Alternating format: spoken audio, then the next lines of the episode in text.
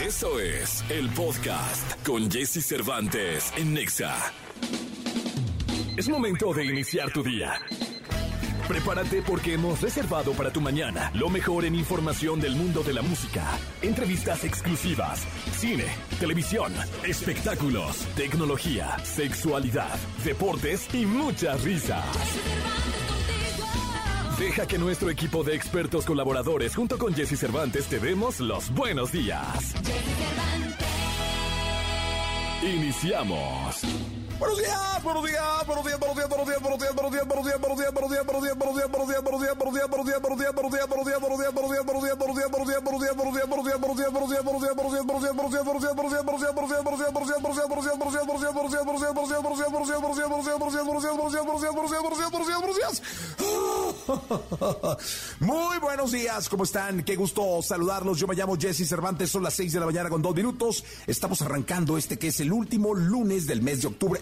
este que es el último día del mes de octubre y este que es el 31 de octubre, día de Halloween. Hoy es Noche de Brujas. La verdad es que tanto viernes como sábado como domingo tuvimos, eh, tuvimos celebraciones, fiestas y vimos por las calles cualquier cantidad de monstruos de brujas y demás, porque cada 31 de octubre, específicamente el 31 de octubre, octubre, aunque hoy por ser lunes, pues habrá una que otra fiesta, pero la verdad es que la gran mayoría pudieron haber sido tanto el viernes como el sábado como el domingo, ¿no? Cada 31 de octubre las calles de, las colonias, alcaldías, vecindarios se llenan de todo, ¿eh?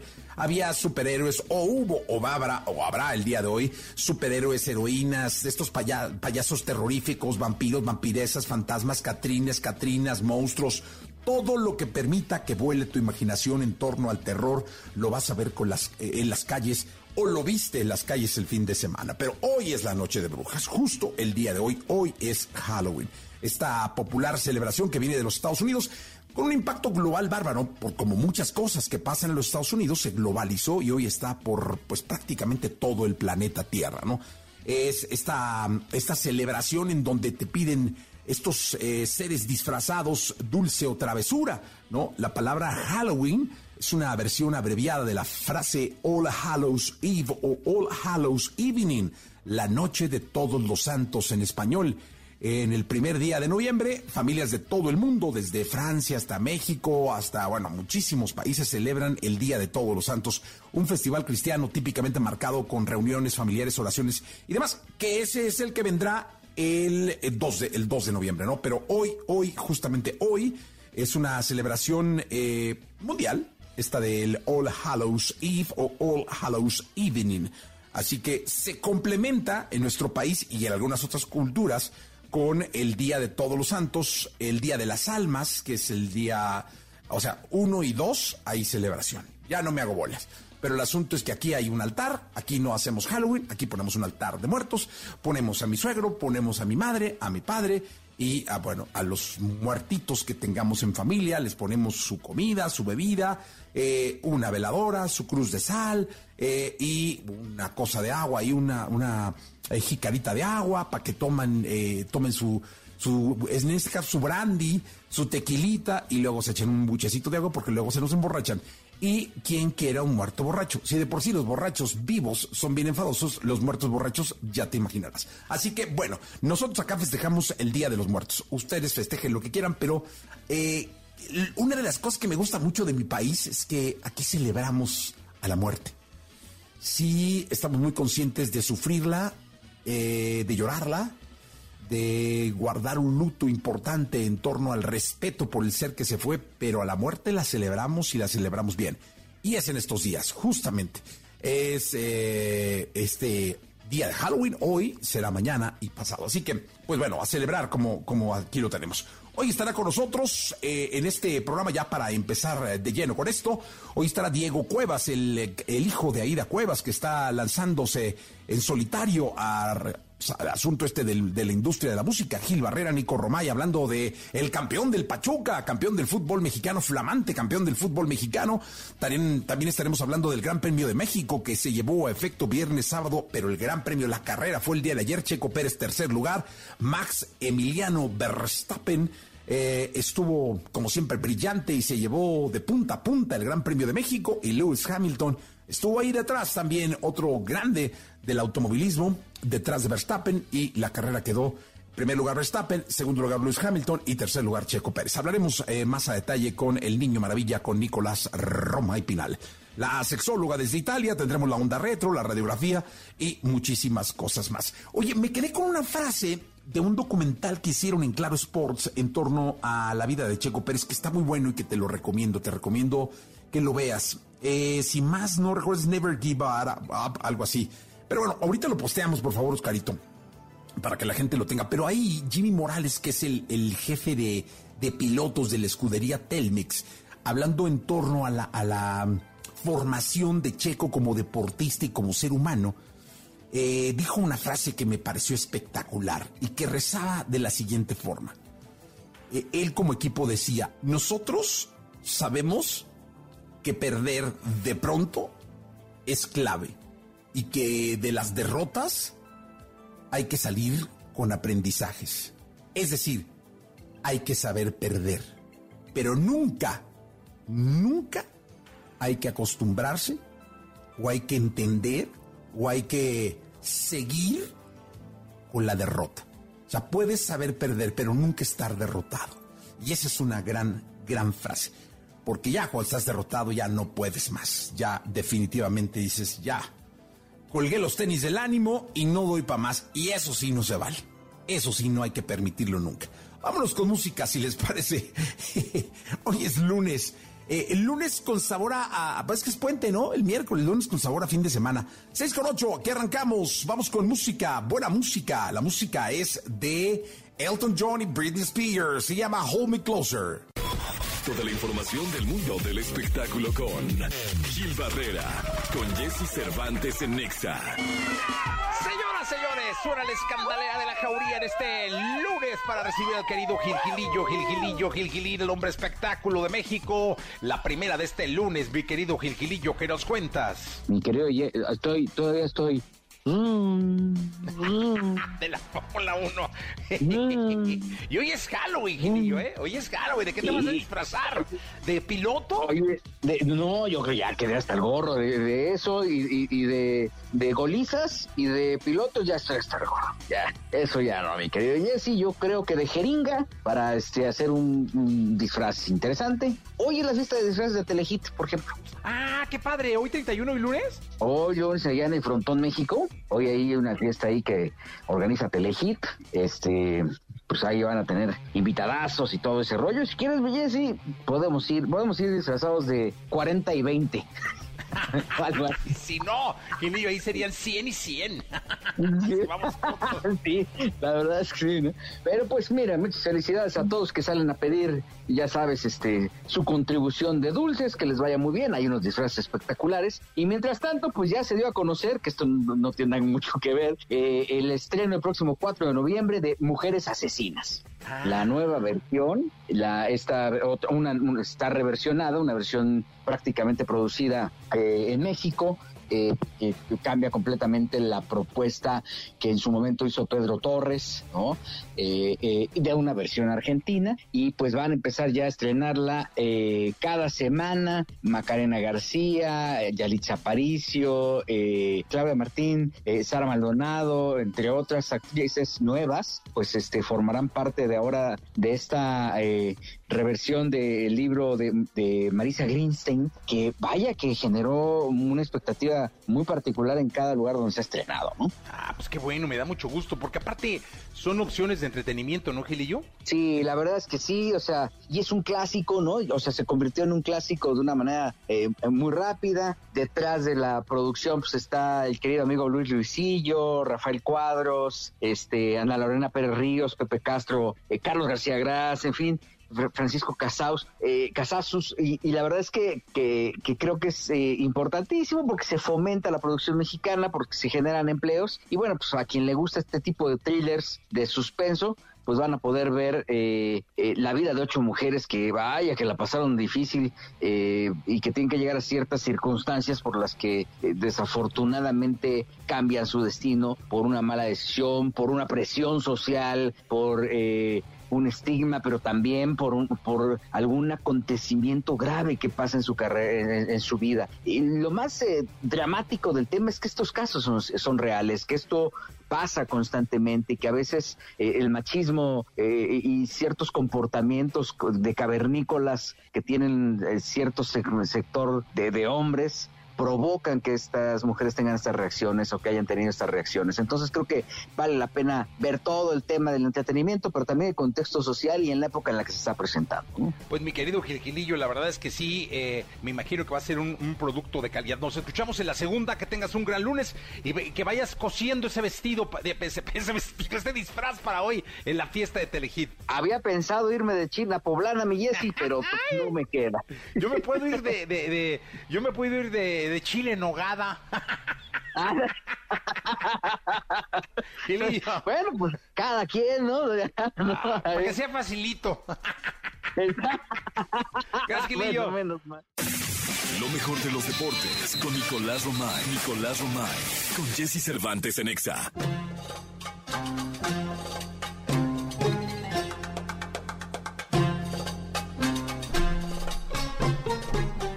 Bien, señoras y señores, camello estacionado, eh, pero viene del autódromo, así que viene pesadón, viene cargadón, el niño maravilla, el hombre Fórmula 1, el hombre Gran Premio de México, primo hermano de Checo Pérez, eh, uno de los más importantes impulsores del automovilismo en México y en el mundo.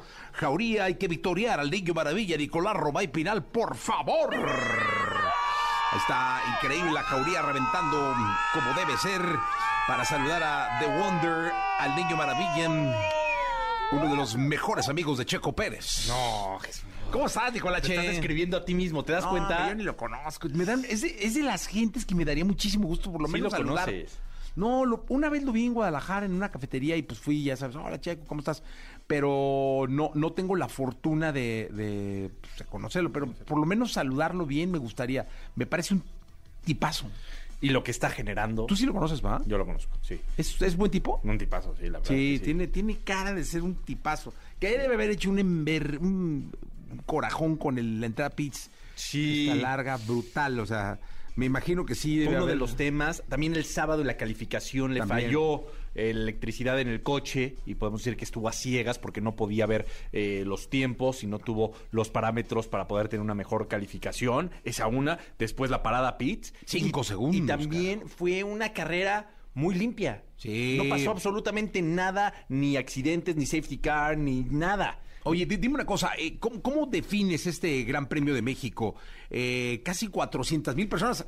lo decíamos en la mañana y lo dije muy a hacía bote pronto, pero ya sacó reforma el, el, dato, fueron casi 400 mil personas las que lo, al, al, autódromo. Lo da el dato oficial a Fórmula 1, Ajá. 390 mil personas. Ajá. El récord que se buscaba era romper 400 mil. Y no se rompió. Y no se rompe, pero, caray, fue... ¿Tú fuiste? Sí, sí fuiste, Fui el sábado y el domingo. Fuiste. Ah, fui contigo. ¿Por qué me preguntas si fuimos juntos? No sé, sí. híjole, vas a llevar un perfil cómo es de misterioso? Si nos fuimos, Fui a tu casa, nos fuimos en el mismo coche, me hiciste el favor de regresar, me dejé el coche en tu casa y me preguntas si fue... Está el coche de pollito todavía. sí, yo sé, te dije, que iba a pasar por él pasado mañana. Le eché ojo ahorita. Ahí está, ¿todo bien? Cuatro llantas, cuatro llantas, rines, ¿todo bien? Todo bien. Te lo dije. Ya, ya estuve tranquilo. me quedé tranquilo. Eh, fue espectacular lo que se vivió. Y 395.902 Es increíble, ¿eh? Ah, son muchísima gente. Es increíble. Eso los tres días. Viernes, sábado y domingo. Pero, ¿qué, ¿qué representa ese número? Los días de carrera siempre está a reventar, siempre está a máxima capacidad. Ese número habla de que viernes y sábado la gente ha ido más de lo que iba años anteriores. Oye, el sábado entraron 142 mil personas. Es muchísimo por prácticas libres número 3 y calificación. Y el viernes, que es el día más flojo en teoría, porque solamente hay prácticas libres 1 y 2. Oye, pero llegas confiado porque vas el sábado y dices, ya tengo ahí como mi lugarcillo donde me voy a sentar, ya todo. No, hombre, el domingo llega gente, sale gente de las paredes, o sea, es impresionante. Increíble, increíble. ¿no? Muy bien organizado en todos los aspectos, la verdad. Eh, y la euforia de Checo Pérez, que yo creo que hablando deportivamente ya lo normalizamos, ¿no? Decíamos, es que Checo queremos que gane, sí, obviamente queremos que gane, pero enfrente estaban dos campeones del mundo, o sea, Max Verstappen que ya es campeón del mundo Y Hamilton que con Mercedes está volando. Voy, voy a acotar algo, Miquel. Está, dos históricos, de la Fórmula 1, sí, ¿eh? sí. O sea, dos históricos de la Verstappen ya está en los anales de la Fórmula 1. Es el campeón que más ha ganado grandes premios, con 14, que le, ganó a temporada. Schumacher. En esa temporada le, le pasó a Schumacher por uno. Eh, todavía quedan más, o y sea, todo se lo puede va- ganar dos más. Sí, seguramente. Entonces, este, a ese nivel de historia eh, está Verstappen y bueno, Hamilton, Hamilton. es un histórico, una leyenda. también. Mercedes, que a pesar de que la estrategia era diferente porque salieron con llantas diferentes Red Bull y Mercedes, el ritmo de carrera de Mercedes fue altísimo, muy complicado. Checo nunca se pudo poner en distancia de DRS para poder intentar rebasar a Luis eh, Hamilton. Pero a lo que voy es que no debemos de normalizar el que un tercer lugar es cualquier cosa, no. No, hombre, Subirte no, a un podio no, con la cantidad de pilotos que hay, escuderías, ta, ta, estar ahí peleando tiene un mérito tremendo. Obviamente queremos más y el mismo Checo quiere más, siempre.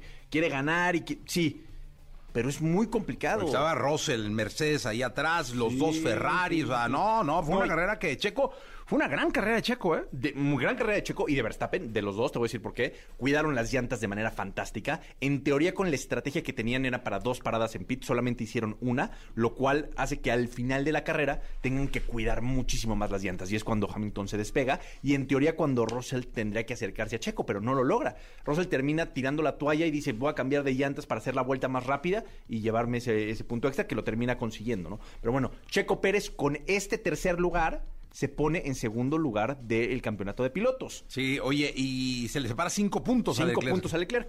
Sí, ¿no? cinco Que puntos a Leclerc. Para Ferrari fue un día terrible. Fue un fin de semana terrible. terrible. Dicen que por la altura tuvieron que ajustar la configuración de su motor diferente y restarle potencia. Y es por eso que no pudieron estar tan rápidos. Sí, no, fue un fin de semana para olvidar de, de- de Ferrari. Oye, y lo que me llamó la atención es la diferencia entre el primero y el segundo, mi Sí, muchísima, muchísima. Casi una entrada a pits, ¿eh? Casi, casi están en ese tiempo. O sea, 15 segundos, una entrada a pits, según me decías tú, Veintitantos. ¿no? Sí. Veinti- entre 20 y 22 Sí. segundos, me, lo, lo comentabas Sí, tú ayer. depende. Este, pues casi una entrada a pits, o sea, casi es, puede entrar a pits, tranquilo, salir. Ahora, e- explícanos, Nico, por qué hablas de que puede durar entre 20 y 22 segundos cuando en el tiempo del reloj marcan 3 segundos. Ah, no, porque tienen que bajar la velocidad cuando entran a pits y tienen que tener ciertos límites cuando vas en todo el pit lane. O sea, una cosa es cuando les cambian las llantas, que ese es el tiempo que, que se mide, pero todo el transcurso de pit lo tienen que hacer a otra velocidad, no lo pueden hacer a 300 kilómetros por hora. Es Y eso suma entre 20 y 22 Más o menos, sí. Aunque, por ejemplo, el checo, eh, sus paradas casi siempre eran las más rápidas de, de Red Bull. 2.1, 2.3, una locura lo que hacía Red Bull con Checo. Y aquí hizo 5 segundos. Sí, lo La mató. gente, ¿qué tal vuelta loca cuando se tardaban? Sí, no, oye, te voy a decir una cosa. Yo creo que, porque quitemos, supongamos que, que lo hubiera, lo hubiera hecho en dos segundos. Dos, le hubiera alcanzado a Hamilton. Exactamente. Si hubiera tenido oportunidad Claro. de por lo menos estar pegado duda. para con para algún- el DRS y ya lo rebasa. Ya lo rebasa. Sí, y esos segundos fueron la diferencia. Pero bueno, son cosas que pasan. Sí, que él ya debe estar acostumbrado, Pues porque sí, son cosas de la Fórmula 1, ¿no? Eh, es correcto. Entonces, en concreto, ¿cómo definimos el gran espectáculo que se presentó en México viernes, sábado y domingo? brutal, afortunados, ¿no? Porque estamos teniendo eventos de gran nivel en la Ciudad de México que no es para nada sencillo y creo que se cumple con las expectativas, ¿no? A veces va a haber carreras más espectaculares que otras, eso es normal y pasa en todos Esta lados. no tuvo nada espectacular. Eh, no, pero el tener a Checo Pérez ahí, tercer lugar, sí. O sea, no hubo choques, ni ponchaduras, ni safety car, ni re- grandes rebases, no. Fue una carrera muy limpia, pero bueno, que tenía su, su estrategia. Oye, ayer estuve viendo la repetición, me casi la termino, después del juego, después Sí. del de, que No- ya hablaremos no del podías Pachuca. dormir, ¿o qué? No, pues estaba como emocionado, ¿no? Entonces dije, ah, voy a ver. No manches, en la recta alcanzan, Checo llegó a alcanzar 331 kilómetros por hora. Brutal. En la recta. Yo no sabía, que- o sea, la verdad es que no, no, no conozco nada. Increíble. De Fórmula 1 yo dije, no, pues llegarán a 240, 250, no, hombre. Y eso es 300. sin DRS abierto. Con DRS abierto todavía más. ¿Qué será? 350. Ah, y cuéntanos qué es el DRS. El DRS es el complemento que está en la parte de atrás, en el alerón trasero, y que cuando estás a menos de un segundo lo puedes abrir para que haga menos resistencia con el aire. Entonces el coche va más rápido. Ok. Y no es un botón que le piques Sí, y o sea, le picas y se abre, se mueve. Pero no le da más potencia al No, motor. no, no, lo único que hace es que mueve el alerón. Ah, ok. Dime Hace una cosa. resistencia ¿Y ya con ese que alcanzarán? ¿350? Más, más rápido. Sí, depende del coche. Shh, Qué grueso. Yo cuando vi 331 dije, no manches, van volando. ¿Tu coche güey. cuánto va? No, hombre, 60, 65, Sí. cuando mucho así. Le pongo el DRS. pones el RS 70. Ya. 72 por ahí, ¿no? Mi querido Nicolache, gracias. Un placer convivir contigo en la No, Fórmula 1. ¿eh? Oye, platicamos en la segunda todo, ¿no? porque se te está olvidando que Pachuca es campeón del fútbol No, mexicano. no, ¿eh? pero a ver, aquí la Ciudad de México es mucho más importante para la Ciudad de Pero es México. toda la liga. Pachuca salió campeón de Oh, toda no, la liga, de todo el pero no fútbol hay manera mexicano. de comparar que Si la hubiera Fórmula salido 1 campeón el Atlas, ¿qué hubiéramos hecho en la primera? Hablar de Fórmula 1. Hablar de Fórmula 1. Yo creo que el, gran premio fue... Nadie me cree. Nadie. Nadie. La segunda espero No, que... si hubiera quedado campeón el Atlas, no estaría aquí. Estaría pollo. Tampoco. Sí, tampoco, machín, Sí, Rafa. Sí. Pues, o la productora La productora. puro sabías que. Nunca te- ¿Sabías que esto? ¿Sabías que esto? ¿Nunca te ha ¿Sabías suplido la productora? ¿No quiere? Ah, si sal, que salga al aire es un show. Sí, un show. Tiene uno que rogarle, cuesta mucho dinero. Sí. Cuando viene aquí en vivo, cobra durísimo. ¿Pero te podría suplir? Sí, claro que lo podría hacer perfecto. Perfecto. Perfectamente bien. Mejor que yo. Pero no, hombre. Sí, te- cuando se sienta ahí donde estás tú y habla, de pronto cuesta muchísimo dinero. Sí. O sea, cobra muy bien. Por segundo. Sí, claro. Sí, así deberíamos todos, productora. Ayúdanos. Sí, sí. Vamos con una muy buena canción. Alejandro Sansi, Eros Ramazzotti. Soy 753. Todo lo que temes preguntar, pero te mueres por saber. Sexo. Sexo. Con Alessia Divari. En Jesse Cervantes en Exa.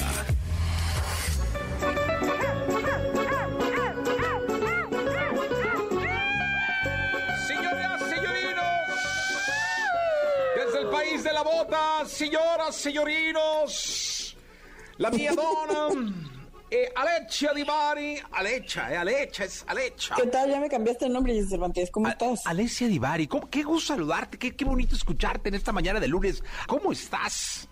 Muy bien, muy contenta aquí escapándome de mi curso para venir a hacer la entrevista tú. No, oye, no es entrevista, es una colaboración. La o sea, sección, la colaboración. Sí, sí, sí, ahora resulta que te voy, te voy si quieres te entrevisto, o sea, no. No, pero- no, no, pues me entendiste. Pero la es una colaboración con todo el público de que, que además te espera. ¿Cómo está usted, Ivari? ¿Qué, oye, ¿ya fuiste al restaurante que te recomendé? No, tuve clase este fin de semana, no lo logré. Chunga, Algún día lo voy a lograr, yo sé. No, qué bárbara. Oye, ¿para qué demonios te vas a Italia? Estás encerrada en un departamento 24 horas. Yo estoy encerrada, tengo Claro. clases presenciales, es muy bonito trabajar con gente en No, presencia. Qué triste, o sea, está la mujer encerrada en un departamento. No, bueno, este fin de semana sí, porque tuve clase, pero normalmente es algo. Qué pero, pues, angustia, qué yo angustia. espero que ya el que sigue se me haga. Un dineral has de estar ganando. Pues, pues no me va mal, ¿para qué, pa' qué ¡Ah, decir que qué no? bonito! Divari, eh, sexualidad y discapacidad, qué gran tema. ¿Sabes? Es que de pronto, ha- hace mucho que no tocábamos este tema y, y lo traigo ahorita fresco porque estoy armando un taller para una fundación acá en Florencia con, para personas con espina bífida y, mm, e invidentes. Entonces, eh, dije, ay, hace mucho que no hablamos de eso y me parece que es un súper tema que luego, eh, ya de por sí, la gente que vive con alguna discapacidad de pronto está muy invisibilizada y en el tema sexual particularmente, diez veces más. Uy, oye, pues la verdad es que sí. ¿Cómo, cómo, cómo debemos tratar este tema? Pues me parece que justo el paso uno y el más importante y el que creo que ojalá pudiéramos o dejemos súper claro hoy es que las personas con cualquier tipo de discapacidad son seres sexuales y tienen derecho a ejercer su sexualidad, porque algo que pasa continuamente eh, es que los volvemos eh, no por una decisión propia de estas personas, sino que la gente, los de afuera, la cultura, la familia, todos los que estamos alrededor de ellos, los volvemos asexuales, les negamos el derecho a la posibilidad de una sexualidad, los infantilizamos, creyendo además erróneamente que los niños no ejercen una sexualidad activa. Eh, y entonces las personas con discapacidad muchas veces son infantilizadas y, y como que ese aspecto de la vida, que es todo el tema sexual, se les ve nulificado, no se les pregunta y si y se- o se les tacha de perversos o de pervertidos o de hipersexuales. Eh, hay, hay mucho tabú y mucho sesgo en función de la información y de las características sexuales de alguien que vive con una discapacidad. y, el resto, eh, nosotros al convivir, nosotros eh, hemos venido aprendiendo eh, a tratar, aprendiendo a convivir, aprendiendo a respetar, estableciendo compromisos con las personas con discapacidad, pero sexualmente, realmente que todo esto que dije, pues no incluye el sexo, porque luego como que nadie nos lo ha puesto sobre la mesa, Divari. Exacto, esa es la parte que es tristísimo, es como peleamos por los derechos de la gente que vive con alguna discapacidad, etcétera, y se pelean muchas cosas, pero en el terreno sexual todavía falta muchísimo eh, por hablar, por resolver, por, por poner sobre la mesa, porque pareciera que de alguna manera se les niega esta, ¿no? esta posibilidad.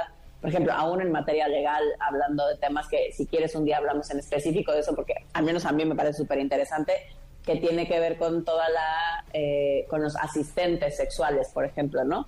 Con la gente que asiste sexualmente a una persona con discapacidad, por ejemplo, alguien que quizás no se puede mover eh, o que tiene ciertas características orgánicas, físicas, eh, que complica, digamos, un encuentro sexual, existe la figura, ¿no? Del asistente sexual.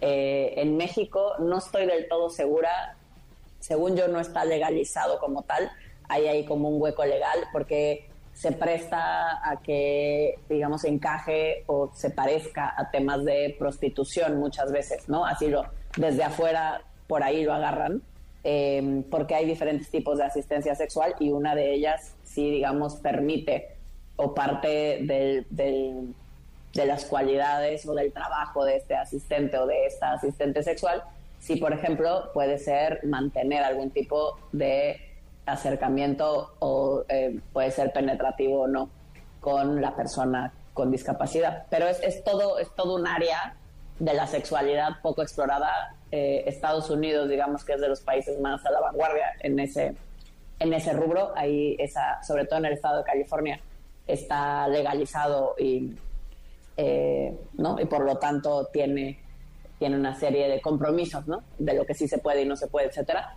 pero, pero es, por ejemplo, algo de lo que se habla poquísimo, que mucha gente ni siquiera sabe que existe, pues, ¿no? Que estaría la posibilidad de eh, trabajar su sexualidad con alguien que em, lo mire de esta manera. Pues la verdad es que es un tema que yo creo que hay que tocar a fondo y que no hay que, hay que darle un seguimiento puntual. Quizá no sé qué tanto cada ocho días, pero sí, sí no dejar pasar mucho tiempo sin tocar quizá temas puntuales dentro de la sexualidad y la discapacidad, ¿no? Como este acompañante sexual, hacer a lo mejor una sección de lo que podría ser un acompañante sexual, de qué es, de qué, qué límites debe tener, qué tanto legalmente eh, hay un marco en México para que pase o no pase.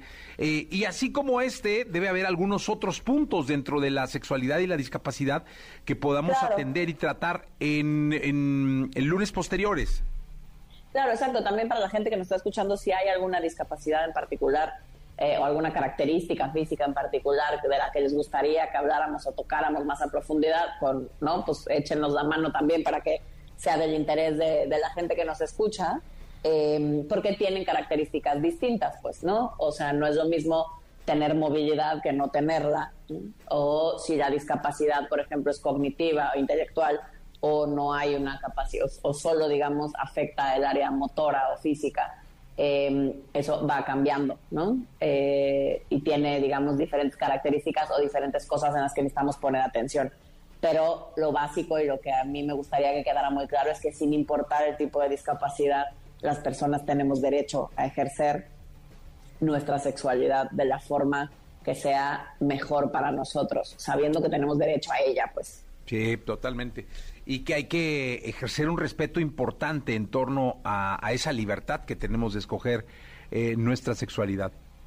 Exacto, y también, por ejemplo, para los papás y mamás, que yo sé que es un, es un tema difícil. Si ya para papás y mamás, digamos, de, personas que, que, no tienen ningún tipo de discapacidad o no viven con ningún tipo de discapacidad, hablar del tema sexual es todo un tema, ¿no? Cuando además hay una discapacidad de por medio, uh, o sea, es que el tema es el, tienden a ser familias más sobreprotectoras, ¿no? Entonces tienen una serie de características que en las cuales cuando hablamos de sexualidad se nos paran de pestañas. Pero es parte importante de las herramientas eh, y de la calidad de vida también de tus hijos en este caso, ¿no? Para la gente que, que tiene alguna hijo o hija con, con algún tipo de discapacidad. Pues mira, es un tema que tiene mucho y que, que no hay que dejar en el tintero. Así que, Alesia, muchas gracias. Te dejamos que sigas en tu clase. Muchas gracias. Gracias, Divari. Toda la información del mundo del espectáculo con Gil Barrera, con Jesse Cervantes en Nexa. Bien, aquí llegó el queridísimo Gilgilillo, Gilgilillo, Gilgilín, el hombre espectáculo de México. Vamos con la segunda de espectáculos del día de hoy, mi querido Gilgilillo, Gilgilillo, Gilgilín. ¿Qué nos cuentas en esta segunda? Oye, ya no te conté en la primera que mientras estaban todos ahí con la euforia de las carreras. y De la. Fórmula 1, ahí estábamos, en el Sí, sí, sí, autódromo. estaban todos eufóricos. Este, yo me iba a ir a Acapulco porque iba a estar Argen- Arjona en la. Oye, cuéntame en la- el chisme, ¿qué en la pasó? arena GNP. Pues entonces yo estaba ahí. Dije, ¿Tú ya ibas a ir al concierto? me iré, no me iré. Pues, pues, vámonos. Entonces ya iba yo por Tres Marías. Cuando me marca un amigo de allá y me dice, oye, ¿vas a venir a Acapulco? De hecho, ya voy por Tres Marías. Estoy ahorita a punto, estoy a dos, este, a dos kilómetros de, de echarme una barbacoa para cargar energía y seguirme hasta Acapulco. No, pues si vas a venir a lo de Arjona, no vengas. ¿Por qué? Yo, ¿por qué? Pues porque me lo cambiaron de día. ¿Cómo? ¿Cómo? Eh, Justo fue así, ayer, ¿no? así mi, re- mi reacción fue ¿No- no fue ayer el concierto? Ayer estaba programado, ayer estaba ya vendido casi en su totalidad, pero no estaba instalado el escenario, que les faltaban dos tornillos para instalar el escenario. Bueno, ya sabes de estas cosas que luego siempre pasan, de que, oye, ¿dónde está la llave esta para apretarlo del escenario? ¿Cuál llave?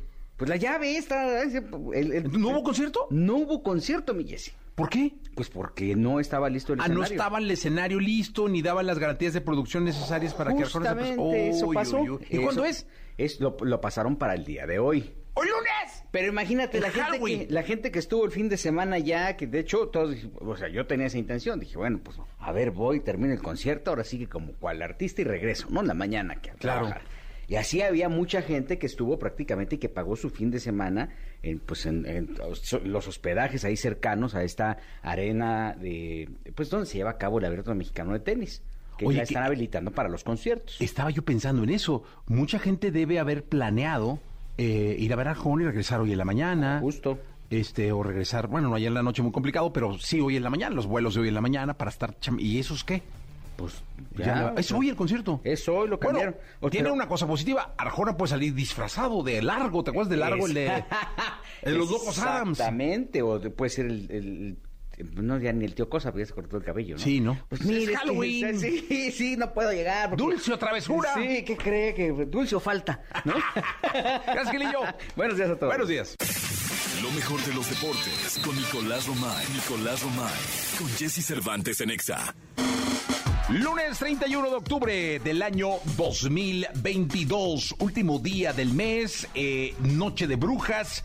Eh, tenemos nuevo campeón del fútbol mexicano. Se acabó la hegemonía del bicampeón el día de ayer por la noche. Mi querido- Seguían celebrando el bicampeonato Sí, hasta no, ayer. No, ¿sabes qué? Traían una burla porque eh, muchos de los aficionados del, del, del Atlas que fueron a la final pasada, a la salida, pues les vendían las camisas de campeón del Pachuca "No". en 10, 12 pesos. Ajá. Y las compraban un poco pues para la chambilla, ya sabes, ¿no? Y ahora las estaban vendiendo. La estaban revendiendo. Las Sí, pero es otro año. Sí, no, pero no, es 2022. No decía ni apertura ni clausura. No, no, no. Dice campeón 2022. Aquí lo tengo en mi chat del Atlas. ¿Tú compraste también? No, pero ahí es donde me entero de todos los chismes. Oye, estabas nostálgico ayer, ¿no? Porque hombre, se acabó el bicampeonato. Estaba preocupado por el Toluca, caray. Sí, ¿por cuántos? No, no, le metieron ocho goles en dos Sí, partidos. increíble. Ocho, Y. Ambrí sonreía como si no pasara nada. Ocho, Lo viste a la grada sí, así, sí. muy, muy sonriente, saluda y saluda. Y yo decía, no man, yo estaría preocupadísimo. 8-2 marcador global. Empieza ganando el Toluca el partido ayer y entonces de alguna manera parecía que, que se podía que se podía ya estoy viendo la playera de, de Sí, Pachuca. ese campeón 2022. Sí, campeón. Tiene sus estrellas y todo. Sí, sí, sí. Ellos les costaron 12 varos. Porque pues a la Sí, salida del- surgía deshacerse les de ellas. surgía deshacerse de ellas. Y esos canijos andaban ahí, ya sabes. 200 varitos. La están revendiendo. Sí. No, no das, Bueno, ellos, pues no yo das qué. paso sin guarache. Pero yo no soy, es la gente del chat este. Yo no tengo la culpa. Oye, Jesús, increíble lo de. Pachuca, ¿eh? Porque llegan a la final del torneo pasado pierden contra Atlas, son muy regulares todo el torneo, son muy contundentes todo el torneo y consiguen el campeonato, este, el torneo siguiente, ¿no? Toluca también de mencionar, porque te acuerdas, pagaron la multa, estaba fatal el torneo pasado Toluca. Y ahora con Nacho Ambriz y haciendo, la verdad es que una gran planeación, Sí. compiten, eliminan equipos importantes como el América, llegan a la final y la terminan perdiendo, pero bueno, ¿Y de qué forma? Sí, de qué forma, sí, avasallador, ¿eh? Pachuca, sí, Pachuca- nunca quitó el pie del acelerador. nunca. Yo creo que el Pachuca empezó la liguilla y dijo, quítense todos. Sí. O sea, eh, ¿cuántos goles metió Pachuca en sus últimos No, dos? O sea, en los, no, no dos partidos, sino contra los últimos dos contrincantes. Fueron una, un O sea, racimo Toluca de nada más ocho. Ocho. Imagínate. Y en una liguilla en donde se supone que todo es muchísimo más apretado, muchísimo más cerrado. Ah, todo. ¿Habrá algo en los anales de, de los últimos años de, de un 8-2 en la final? No sé. Es demasiado, ¿no? O sea, me parece como 5 y 3, 8 y... Y es que es increíble, de verdad la diferencia. Ya es cuando metieron el 3-1 ayer, ya fue así como que hubo, Pero ¿no? como Ya. empieza ganando Toluca, parecía que por lo menos Toluca se iba a poner ahí a dos goles de distancia y se iba a cerrar la final. Pachuca con toda la calma del mundo dice tranquilos y termina ganando el partido 3-1. Almada, qué gran técnico. Sí. ¿Candidato para selección nacional? Ah, sí. No, te, te pregunto. Sí, a mí me gustaría que manejara la selección. Creo que conoce al jugador mexicano, creo que conoce muy bien a, a los directivos. O sea, por lo menos ya estuvo. Ahora, yo no sé si. Él viene de Orlegui, ¿no? El bien de ley. Este, yo no sé si Orlegui lo deje, porque entiendo que con Orlegui no terminó muy bien. Se fue de Orlegui y se fue luego, luego a Grupo Pachuca. Entonces, que fue con sus enemigos ahí, ¿no? De Eh, alguna por manera. decirlo de alguna Deportivos. manera. Sí. Este. Sí, es un tema, ¿eh? Lo, lo hace, Sí. hace una referencia. Sí, veremos. Y también, ojo, que todavía tenemos técnico nacional, que es Gerardo Martino. El ¿eh? Tata Martino, ¿no? Todavía hay técnico nacional. No, hay que ayer ya se lo decía a alguien, eh, yo tengo un halo de esperanza de que el Tata haga buen papel. Chequen cuando lo estoy diciendo, o sea, me parece como que lo estamos Pero aún así, ¿el buen papel crees que se puede quedar? No, no, no, no, yo no estoy diciendo que se quede, yo creo que ya se quiere ir, es más, yo creo que él tiene planeado ya ni regresar de Qatar, o sea, de Qatar a Buenos Aires y se acabó, no sé dónde viva, Eh, en- en- en- no sé si vive en Mendoza, en Buenos Aires, en Argentina o en, pero yo sí creo que este, este, este canijo termine el mundial y ni regresa, ni sus, ya, váyame mandando mis cosas allá, Sí. pero yo sí creo, no Hoy sé. vuela la selección, ¿eh? A las 7.30. Ajá, Hoy becerro fino. Vengo enterado de todo, estoy enterado de todo. Hoy vuela la selección, sí. 7.30 de la noche sale la selección. ¿Sería bueno que los fueran a despedir? Quien tenga tiempo. No, que no vayan. Dicen aquí Que no vayan. Me Siete- presionan a mi tata, ¿no? 7.40, estuviste cerca. 7.40. 7:40. Sí, fallamos por 10 México, minutos. Barcelona. México, Barcelona. 7.40. Fallamos por 10 minutos. Sí, pero bueno, ahí está. Oye, pero te voy a decir una cosa. Yo sí que vaya, ¿no? Van a presionarme a mi tata. ¿El tata vuela con ellos o no? Sí, pues sí. ¿Sí? Sí, pues así debe ser. Ojalá. No, claro. No, seguro. Bueno, Mirico, eh, felicidades al Pachuca, ¿no? Felicidades al Pachuca, Una campeón gran institución. Sí. gran institución, a la familia Martínez también.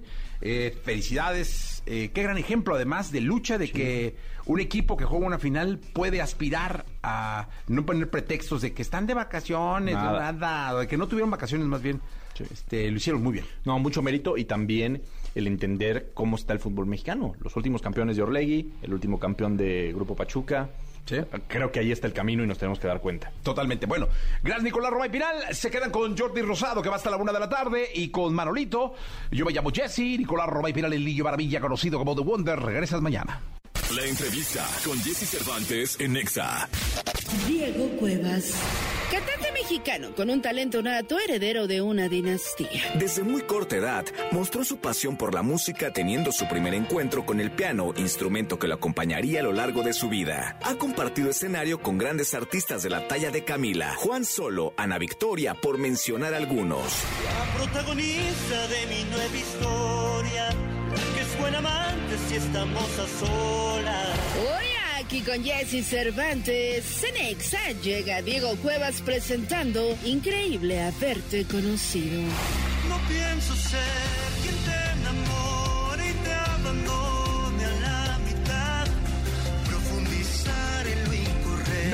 20 minutos. 9 de la mañana con 20 minutos. Diego Cuevas, ¿cómo estás? Bien, Jessy, tú, qué gusto saludarte. No, hombre, ¿sabes que eres de las personas, lo estábamos platicando, Sí. que yo te vi y dije, lo conozco, lo conozco, lo conozco. Entonces empezamos a... eh, habías venido creo que alguna vez con tu hermano. Correcto. Eh, te pregunté si habías venido con tu madre. Aida Cuevas, me dijiste que no, eh, porque ella vino alguna vez con uno de sus hijos, eh, que era tu hermano. Mi hermano, correcto. Ah, Exacto. pero yo dije, no es que yo lo conozco, yo lo conozco en algún... lo- Y es que tenemos una amiga en común, Sí. eh, cantante maravillosa, una artista que ahora se está preparando en Berkeley, creo. Es correcto, está allá. Este, y tú has sido su mentor musical. Sí, exacto. Y, y no sé si les ha pasado, público querido, que muchas veces te hablan tanto de una persona que sientes que la conoces. O sea, que ya, ya la sientes como muy. Muy, muy pues, bien, Familiar, ¿no? Familiar, Sí, exactamente. Eso me pasó contigo. Pero bienvenido y ahora sí, qué gusto conocerte No, ya en persona. Te agradezco muchísimo, Jesse. Es un honor para mí estar en tu programa. Gracias por darme el espacio para poder platicar un poco de mi música. Este, y bueno, feliz de poderte ver. A ver, no, no, platícame de tu vida. Claro. Porque creo que es el punto más importante de esta charla. Platícale al público que ahora nos está escuchando eh, Sí. y que nos está viendo. Eh, ¿Quién es Diego Cuevas? Mira, Diego Cuevas este, es una persona amante de la música. Me encanta eh, el, el tema romántico, el desamor, el amor, componer. Este, empiezo a tocar piano a los ocho años de edad. Ya sabes, con intermitencias, ¿no? Cuando niño, la madurez, la disciplina, etcétera. Lo retomo en forma a los 15 años, empiezo a componer a los 15 años. Este, me decido por, por estudiar piano, soy egresado como concertista en piano y música contemporánea. Este, y bueno, de ahí a full con la música, ¿no? Eh, tengo, eh, como, aunque mi madre canta música mexicana, que siempre me preguntan, oye, ¿por qué no fuiste? ¿Por qué no te dedicaste al mariachi, no? O sea, la música regional, ¿no?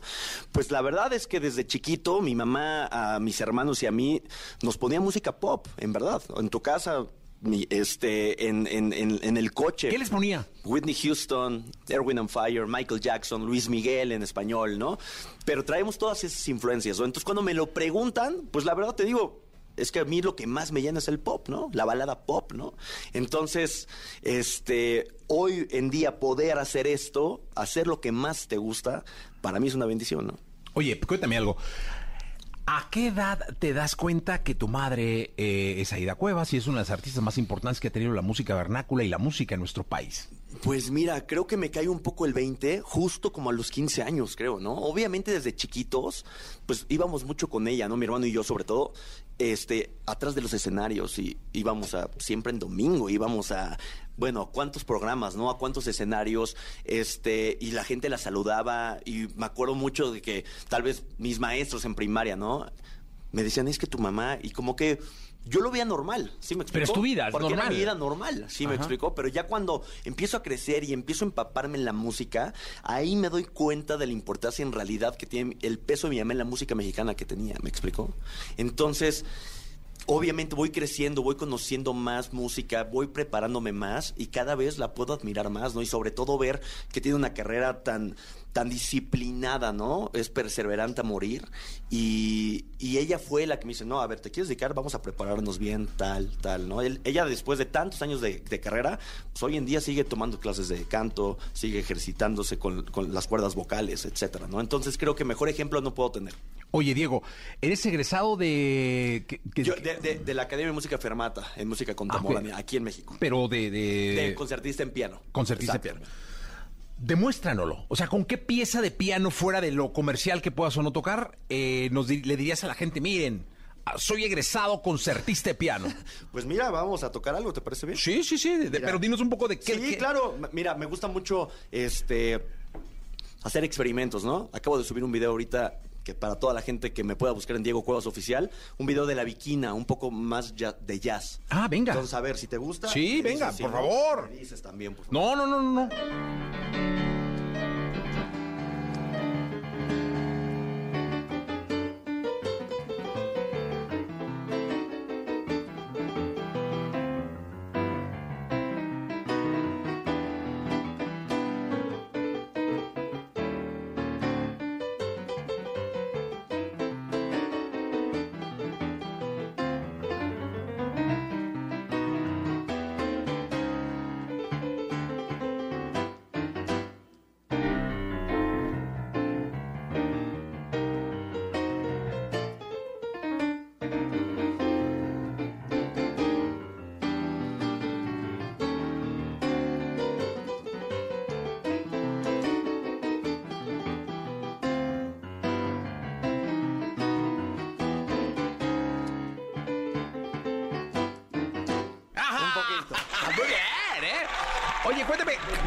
al día eh, estás frente al piano o ya no? Mira, o... sabes que hoy en día es mucho más difícil, ¿no? Ahorita soy muchísima promo, ¿no? Es- o sea, me extraño muchísimo estar en el piano, ¿no? Este, pero cuando estudiaba, pues llegaba a estudiar cinco, ocho horas diarias, ¿no?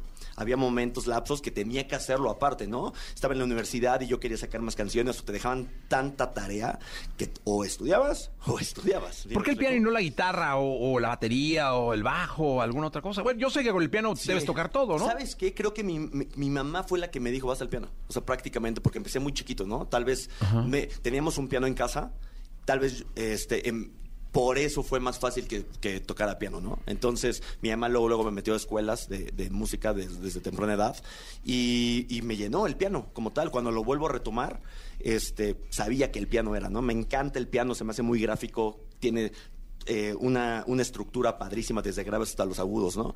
Entonces, este, y aparte son los, los pianos, grandes pianos son obras de Sí. arte, ¿no? Entonces... Y, y tocas más instrumentos. Toco guitarra, estoy empezando, ¿eh? No creas que, pero se me está facilitando porque pues, sé la armonía, sé, o sea, estructuralmente hablando como músico, se me facilita más, ¿no? Solo falta la ejecución. Eh, ¿Qué nos cantas? Eh, increíble haberte conocido. La Venga. canción que estoy... Cuéntale al público de, de la historia de la canción. la historia es una canción mía con el maestro Arturo de la Fuente. Este, pues se trata, yo creo que a todos nos ha pasado. Dos personas que se conocen en el momento incorrecto, ¿no? Dos personas que, que cada quien tiene pareja, pero empiezan a frecuentarse en la escuela, en el trabajo, donde sea. Empieza a haber una química, ¿no? Muy, muy grande. Una, empiezan a ilusionarse y cuando van a cruzar esa línea tan delgada que muchos deciden cruzarlo, ¿no? En este caso, no la cruzan, pero qué increíble haberse conocido. Ah, qué padre, venga. Venga, esto es increíble haberte conocido. Qué increíbles son las bromas que juega el destino.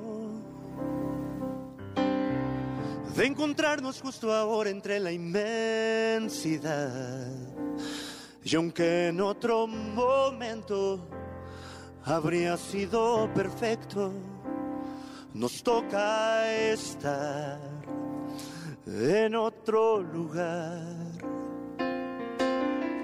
No hizo falta que cruzáramos una palabra. Tu mirada conectó conmigo, fue especial.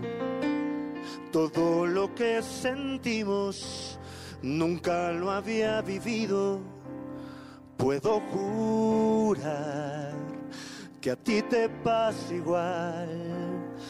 Cuando se tocan nuestras manos, cuando te envuelvo entre mis brazos, siento tus latidos que se funden junto con los míos.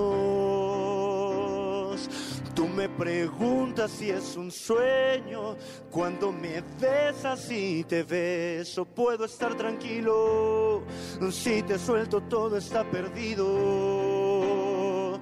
No pienso ser quien te enamore y te abandone a la mitad.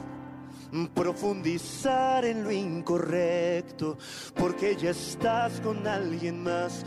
Yo ya entregué mi corazón, no hay forma, no puede pasar. Imposible amarte, puedo lastimarte y estar tranquilo. Nos soltamos porque está perdido. Qué increíble haberte conocido. Y guardaré con lujo de detalles los momentos. Esos que desde un principio ya tenían final. Y aunque los dos sabemos que han sido solo nuestros, existirán solo al recordar. Y cuando se tocan nuestras manos, cuando te envuelvo entre mis brazos, siento tus latidos que se funden junto con los míos. Tú me preguntas si es un sueño, cuando me besas y te beso, puedo estar tranquilo. Si te suelto, todo está perdido. No pienso ser quien te enamore y te abandone a la mitad. Profundizar en lo incorrecto, porque ya estás con alguien más. Yo entregué mi corazón, no hay forma, no puede pasar, imposible amarte. Puedo lastimarte y no estar tranquilo. Nos soltamos porque está perdido. Qué increíble haberte conocido. Ah, qué bonito. Diego Cuevas con nosotros. A ver, Diego. Me platicaste que tu mamá, Sí, de Cuevas, te ponía música pop. correcto. Tú me dijiste, no, pues Sí. Whitney Houston y nos cae. Luis, Miguel, me dijiste, claro, ¿no? sí. Entonces, sí, la radio es imaginación, ¿sabías eso, Diego? Es- nosotros somos un mundo de imaginación, porque la gente no nos ve. Ok. Hoy en día la gente nos está escuchando, te está escuchando Ah, en todo claro, el país tienes toda la razón, y se está imaginando a un Diego. Puede Sí. estarse alguien imaginando un Diego rubio, un Diego de pelo largo, eh, ¿no? Sí, sí, sí, totalmente. Por eso somos imaginación. Sí, así es. Hagamos un ejercicio de imaginación. Dime.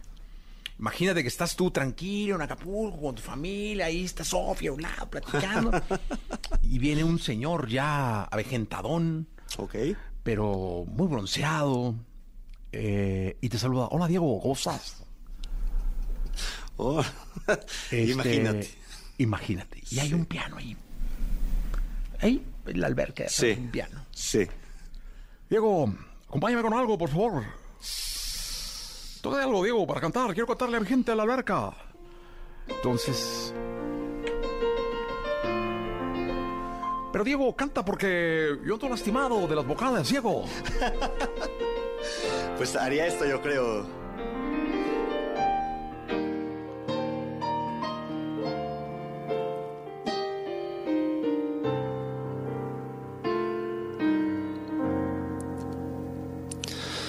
Por debajo de la mesa acaricio tu rodilla y bebo sorbo a sorbo tu mirada angelical y respiro de tu boca esa flor de maravilla. Las alondras, el deseo, cantan, vuelan, vienen, van. Y me muero por llevarte al rincón de mi guarida. En donde escondo un beso con matiz de una ilusión, se nos va acabando el trago sin saber qué es lo que hago, si contengo mis instintos o jamás te dejo ir. Y es que no sabes lo que tú me haces sentir. Si tú pudieras un minuto estar en mí, tal vez te fundirías a esta hoguera de mi sangre y vivirías aquí y yo abrazado a ti. Y es que no sabes lo que tú me haces sentir que no hay momento que yo pueda estar sin ti. Me absorbes el espacio y despacio me haces tuyo, muere el orgullo en mí. Y es que no puedo estar sin ti. ¡Gracias, México! Ah, no, diría, gracias, Diego. No, y te invitaría una cubita o algo ahí, ¿no? Es que sabes que además a él le gusta mucho eso del piano, ¿eh? Iba mucho al Pepes ahí en Acapulco. Ah, sí, en Sí, verdad. Sí, claro. ¿Toca piano igual? No, no, que va a tocar nada. Ah, ok, toca pero- nada. pero no. con esa voz no Pero con eso tienes, un gran intérprete. El maestro Armando Manzanero. Sí, otro genio de la música en México. Oye, Diego, y de- estamos terminando el año, o sea, realmente ya estamos a dos meses de que termine, justo Correcto. a dos meses de que termine este 2022. Más que preguntarte cómo terminas, es qué planes tiene Diego Cuevas para el próximo año. Mira, muchísima música. He estado con mi equipo de trabajo, con la flaca, con todos. Este, seleccionando todo lo que, lo que hemos estado componiendo. Y primero salimos con Increíble Haber Conocido, que está en, en todo EXA, ¿eh? en todo el país, sí, sí, sí, gracias a Dios. Este, que la gente lo ha recibido increíble. Viene ese segundo sencillo eh, en diciembre, primeros días, igual aquí va a estar en EXA, primero Dios. Sí. Este, mucha música, con mucha ilusión de que la gente me reciba con los brazos abiertos, que como lo está haciendo, ¿no? No sabes lo bonito que se siente, Jessy. Tú sabes, tú mejor que nadie sabes, ¿no? Todo el empeño, el esfuerzo, todo lo que implica es un proyecto musical, ¿no? La gente tal vez no conoce todo el proceso que hay detrás o toda la gente que está atrás de ti, ¿no? Entonces, hoy verlo sonando, no sabes lo bonito que se siente ir en el coche y escuchar tu canción, ¿no? Es un sueño que se empieza a convertir en realidad, ¿no? quiero seguir ese camino, que, que la gente se pueda identificar con mis canciones, ¿no? Yo canto al amor, al desamor, y así, eso es. Desde que compuse mi primera canción a los 15 años, eso es lo que yo le canto y, y quiero seguir ese camino. Oye, fíjate que algún día Villamizar, lo conoces, ¿no? Sí, claro. Eh, de Basilos. eh, venía aquí, aquí estaba, como estás tú. Ok. Y decía que llega un momento donde te tienes que dar cuenta que para ser artista hay que poner la vida en prenda. Madres. Madres. No, no, sí. Sí, total. Lo dijiste Sí, perfecto.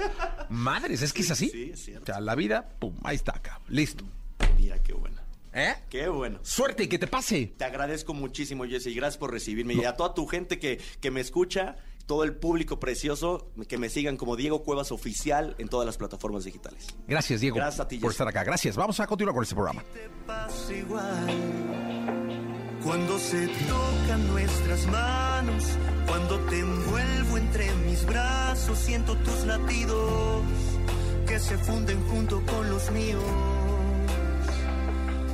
Me preguntas si es un sueño, cuando me besas y te beso, puedo estar tranquilo. Si te suelto todo está perdido. No pienso ser quien te enamore y te abandone a la mitad. Profundizar en lo incorrecto, porque ya estás con alguien